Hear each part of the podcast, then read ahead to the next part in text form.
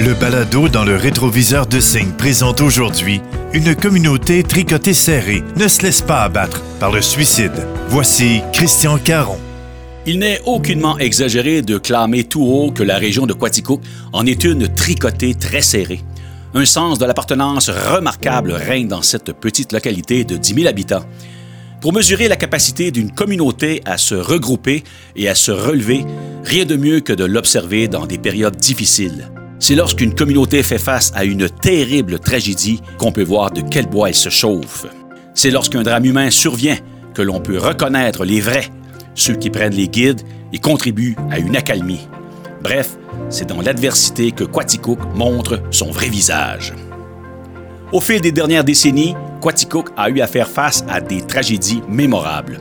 De multiples inondations ont malmené certains quartiers. Des fermetures d'usines ont entraîné des centaines de familles sous le seuil de la pauvreté en un rien de temps. Des incendies dévastateurs ont secoué la population. Des accidents mortels de la route ont profondément semé les mois. Des meurtres crapuleux impliquant d'innocentes victimes ont généré colère et tristesse. Quaticook n'a pas été épargné en vies humaines. Mais le drame le plus sombre et le plus médiatisé demeure sans contredit la série de cinq suicides.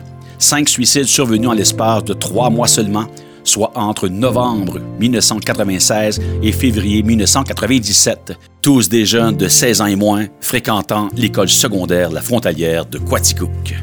Les élèves, les enseignants et la population au grand complet sont sous le choc. C'est la consternation.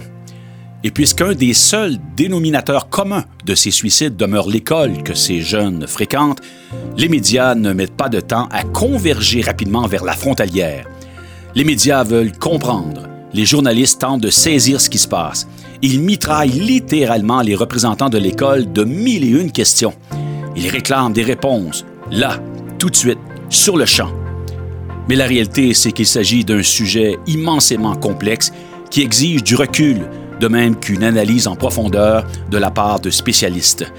Le suicide est le fruit d'une société en manque d'amour et d'équilibre et non pas un problème relevant seulement de l'école. Rapidement, une immense tension émerge aux abords de Quaticook. La grande famille de la frontalière est traumatisée et momentanément paralysée. Le directeur, Pierre Benoît, se fait un devoir de tenir le fort tant bien que mal en cette période tourmentée. Le directeur général de la commission scolaire, Gérard Ruet, lui vient en aide pour affronter la meute de journalistes. Les deux hommes sont ébranlés et sont particulièrement contrariés de voir que c'est l'école qui est ciblée. Ce sont eux qui doivent aller au front pour la communauté. Les élèves sont eux aussi fortement ébranlés et les membres du conseil étudiant doivent aussi répondre aux questions des journalistes. C'est le cas d'Isabelle Gay, vice-présidente de l'école à cette époque. C'est sûr que c'était beaucoup de suicides en peu de temps. C'était un tourbillon inquiétant là, pour euh, tous les étudiants et la direction. Euh, on était bien entourés par la direction pour euh, éviter, je pense, que ça dégénère puis que ce soit inquiétant. C'est très inquiétant pour nos parents. Aussi. Mm-hmm. Donc, en étant au conseil étudiant, on était sollicité pour parler aux, journalistes, mais la direction nous encadrait bien pour euh, faire attention parce que c'était très, très délicat. Dans l'esprit des observateurs, la frontalière ne doit aucunement être pointée du doigt pour un hypothétique laisser-aller sur le plan de la prévention. Au contraire, diverses composants de l'école, de même que des professionnels, sont constamment aux aguets et sont en constante relation avec ceux qui souhaitent un soutien quelconque. La formule des jeunes aidants, par exemple, est très bien rodée à l'intérieur des murs de cette institution. Il va sans dire que dans une situation aussi émotive et délicate, les élèves se doivent d'être bien guidés. François Milot, intervenant social, et Jacques Enright, animateur pastoral, méritent une médaille d'or pour leurs interventions ciblées. Tout a été fait dans un immense respect. Les élèves ont eu droit à un accompagnement de tous les instants. Isabelle Gay, vice-présidente, n'a rien oublié.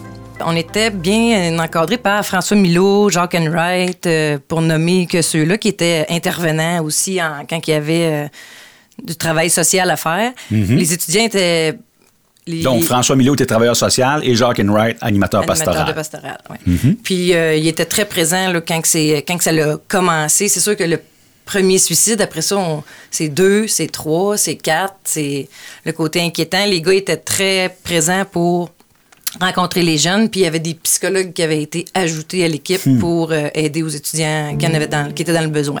Les journalistes de la plupart des médias passent plusieurs jours à Quaticook en quête d'informations additionnelles.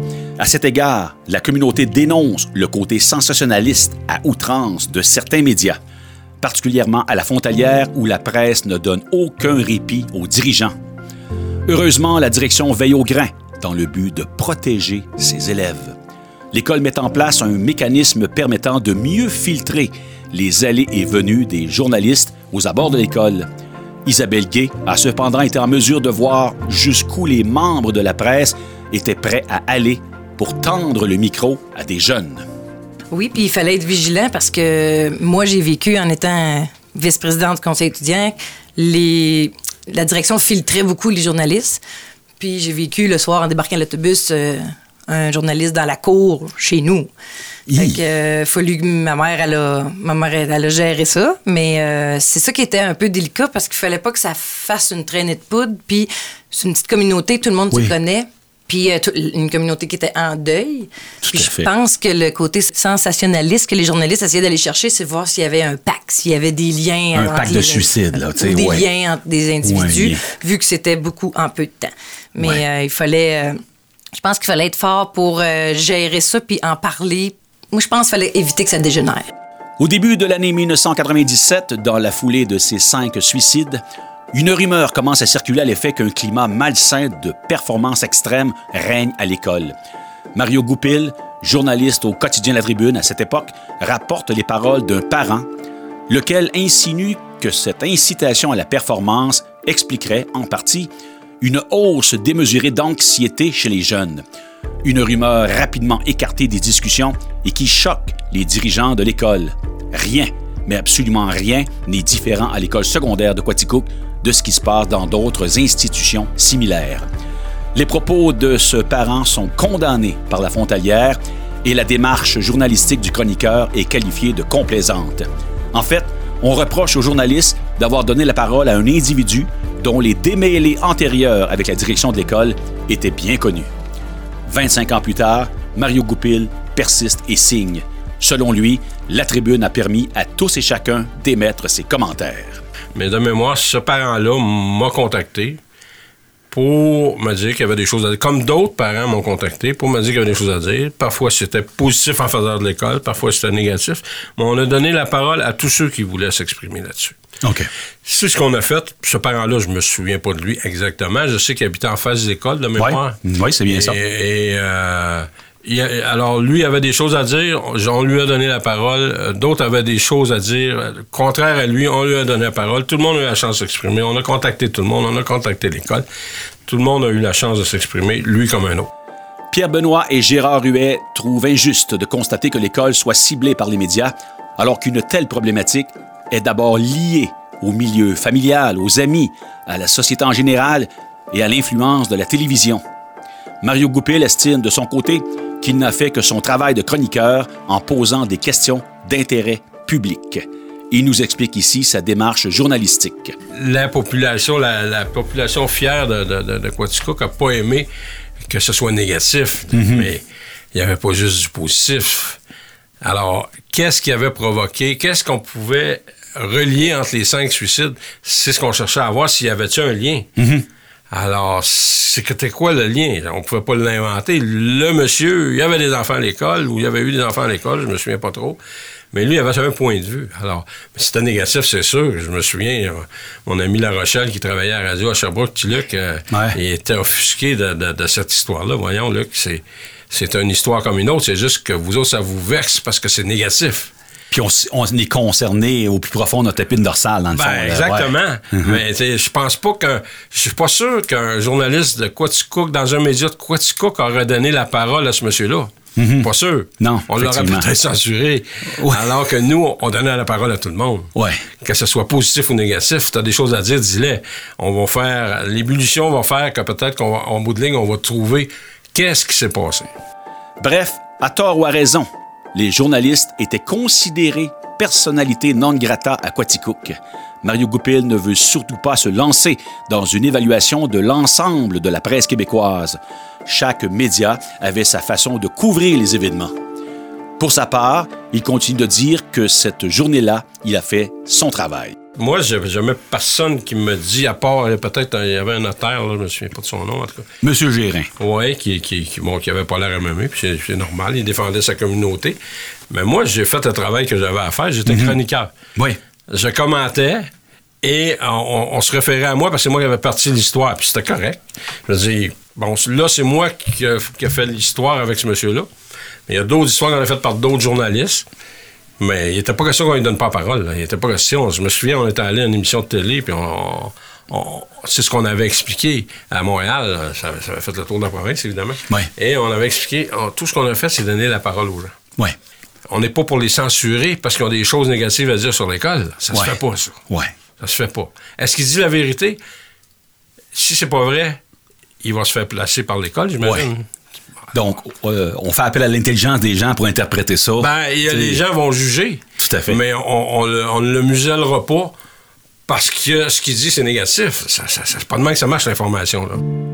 Le dossier continuera d'être très lourd à supporter pour la communauté locale. Le bureau du coroner du Québec commande par la suite une enquête spéciale pour faire la lumière sur ces décès. Ce qui en ressortira un an plus tard est concluant. Il n'existe aucun lien entre les suicides et aucune composante de la communauté locale ne doit prendre un quelconque blâme direct sur ses épaules. Certains ont suggéré l'effet diabolique de la musique des années 1990. La musique de cette époque pourrait-elle avoir influencé des jeunes à commettre l'irréparable? Les jeunes, c'est connu, ont toujours été influencés par leurs idoles. Les stars du rock exercent indéniablement un magnétisme de tous les instants auprès d'eux. Les thématiques abordées dans les chansons de groupes heavy metal sont alors parfois moroses et très sombres. Mais de là à penser qu'une chanson peut complètement virer un jeune à l'envers, il y a une marge. Cette crise ne ménage personne au sein du personnel de la frontalière. Sur le plan humain, Jacques Enright, animateur pastoral, et François Milot, travailleur social, vivent des semaines d'enfer. À partir du mois de novembre 96, François Milot commence à éprouver de sérieuses difficultés à dormir la nuit, principalement le dimanche. L'angoisse le tenaille inlassablement. Ces jeunes qui sont venus le voir au cours des dernières semaines aux prises avec des problèmes personnels répondront-ils présents lundi matin? Cette crainte le hante jour après jour. En fait, tout le personnel vit des heures angoissantes extrêmes. Isabelle Gay n'hésite d'ailleurs pas à souligner haut et fort tout le travail d'équipe abattu par l'école et la communauté. Elle a notamment de bonnes paroles pour François Milot et Jacques Enright. Le scénario, mais des personnes comme ça, ça reste, ça reste pas loin dans les souvenirs. C'est des, des gens importants qui faisaient euh, un bon travail pour protéger les étudiants qui étaient présents à, ces- à ce temps-là. Ils ont été au front, comme on dit. Oui. Puis ils ont- le premier jour. Ils ont recréé tranquillement, pas vite, de l'espoir. Oui, puis ça l'a. Je pense que les étudiants ont resté solidaires pour euh, passer à travers euh, cette grosse épreuve-là. L'organisme Je vis, avec en tête sa directrice Louise Lévesque, est au cœur de la tempête. Les intervenants du CLSC Albert Sanson de Quaticook sont également mis à contribution, de même que l'Éveil, un organisme en santé mentale. Ensemble, ils s'affairent à élaborer une stratégie. Ce sont ces valeureux intervenants qui prennent la situation en main. Ensemble, ils prennent les meilleures décisions pour recréer de l'espoir, pour redonner confiance aux jeunes et conforter les parents. Ce sont eux qui sont à l'origine de ce regressement progressif de la communauté. 25 ans plus tard, ils font encore leur rendre hommage pour tout ce qu'ils ont fait dans une situation aussi émotive, aussi explosive. Même le match de la vie, une sérieuse émission d'affaires publiques de grande écoute à TVA, traitera de ce drame vécu à Quaticook. Quelques semaines plus tard, alors qu'il reçoit un trophée MetroStar pour son émission, le populaire animateur Claude Charon s'empressera de dédier son prix aux étudiants de la frontalière pour leur immense courage, et ce, en pleine télévision sur l'estrade d'honneur du gala. Un geste qui touche droit au cœur toute la communauté de Quaticook. Sur le plan journalistique, cette série de suicides générera d'importants changements dans le traitement d'une nouvelle impliquant un suicide. Le mot d'ordre est vite lancé dans la confrérie journalistique. Il faut d'abord à tout prix éviter de verser dans le sensationnalisme, ne plus jamais publier ou diffuser une nouvelle impliquant un suicide est la consigne principale. À partir de ce moment, on se limitera à dire que l'individu est décédé dans des circonstances tragiques. Tout un contraste avec la façon de faire de l'époque où les médias allaient parfois jusqu'à préciser de quelle façon la victime s'y était prise pour mettre fin à ses jours. Aujourd'hui, les médias sont désormais très discrets et respectueux des familles affectées. Si l'on visionne encore aujourd'hui des documentaires sur les deux grandes guerres mondiales, c'est d'abord pour mettre en évidence le sacrifice suprême de nos soldats canadiens. Si l'on nous remonte fréquemment les images saisissantes des événements du 11 septembre à New York, c'est pour mieux mesurer toute l'ampleur des interventions des pompiers. Si l'on diffuse actuellement de longs métrages sur les événements de lac mégantic, c'est notamment pour rendre hommage à ces hommes et ces femmes qui ont posé des actes héroïques dans l'anonymat. C'est un peu la même chose dans ce triste chapitre des suicides survenus à Quaticook. Merci à François Milot et Jacques Enright d'avoir tendu la main à vos élèves. Pierre Benoît et Gérard Huet, nous sommes reconnaissants de ce que vous avez fait. Aux gens du CLSC, de l'hôpital, de l'éveil et de l'organisme Je Vis, soyez assurés que l'on ne vous a pas oublié. Quelque part en 1996, la région a trébuché, lourdement, dramatiquement, mais elle a le mérite de s'être relevée avec brio. En se remémorant l'importante mobilisation au sein de la population et le déploiement des stratégies de prévention, on ne peut qu'applaudir tout ce beau monde. Il y a derrière cette mobilisation de grands hommes, de grandes femmes, des gens de cœur. Quaticook s'est avéré un modèle pour la qualité des interventions. Les gens de Quaticook ont pris le temps de réfléchir, d'analyser, d'échanger et de sous-peser, mais surtout de chérir leurs jeunes, de les aimer profondément. Parce qu'il est toujours possible de trouver des solutions. Il est toujours possible d'atténuer ces souffrances. C'est encore plus vrai aujourd'hui avec tous les mécanismes de prévention mis en place. Un tas de gens croient en vous. Des personnes ont besoin de vous. Et la lumière émerge toujours pour ceux qui se donnent du temps. Il y a toujours de l'espoir. Rester en vie, c'est se donner une véritable chance de remonter la pente. C'est se donner le droit de retrouver le bonheur. Le bonheur de retrouver ses amis, sa famille, son milieu, de voir vieillir ses enfants, d'admirer la magie dans les yeux de ses petits-enfants. Vivre, c'est le contraire de mourir. C'était le balado dans le rétroviseur de Signe. Invité Isabelle Gay, Mario Goupil. Narration, recherche et rédaction Christian Caron.